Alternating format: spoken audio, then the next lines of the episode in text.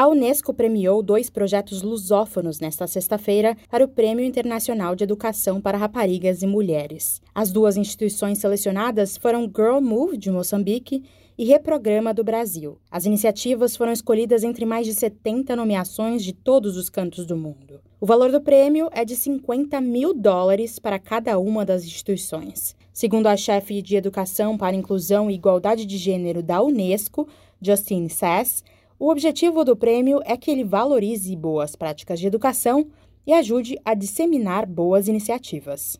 So the prize is essentially about um, awarding innovation, awarding efforts that are aiming to close. O prémio é essencialmente sobre reconhecer inovação, destacar esforços que procurem acabar com a desigualdade de género na educação e que realmente queiram promover igualdade de género na e pela educação. Então, quando uma iniciativa ganha o prémio, é para promover o seu trabalho, mas também inspirar inovações em outros locais.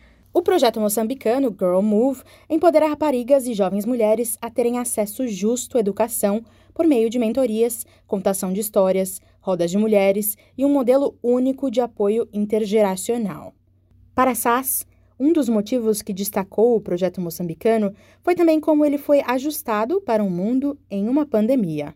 Uh, Foi realmente fantástico como eles se adaptaram e as mentoras conseguiram ficar em contacto com as alunas por meio de tecnologias de baixo custo.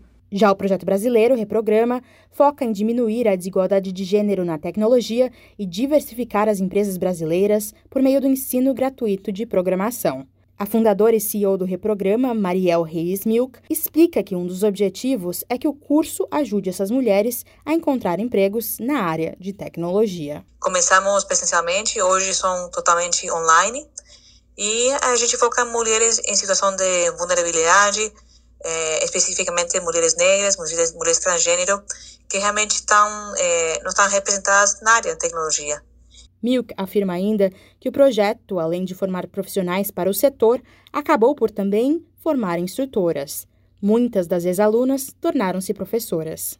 É um orgulho realmente dizer que a maioria das professoras são ex-alunas e não só da Reprograma. Nossas, nossas ex-alunas estão hoje ensinando em instituições, em coding schools, né, como a Atera, a Mastertech, Laboratória, etc. Então, é, é, é um impacto realmente transformador.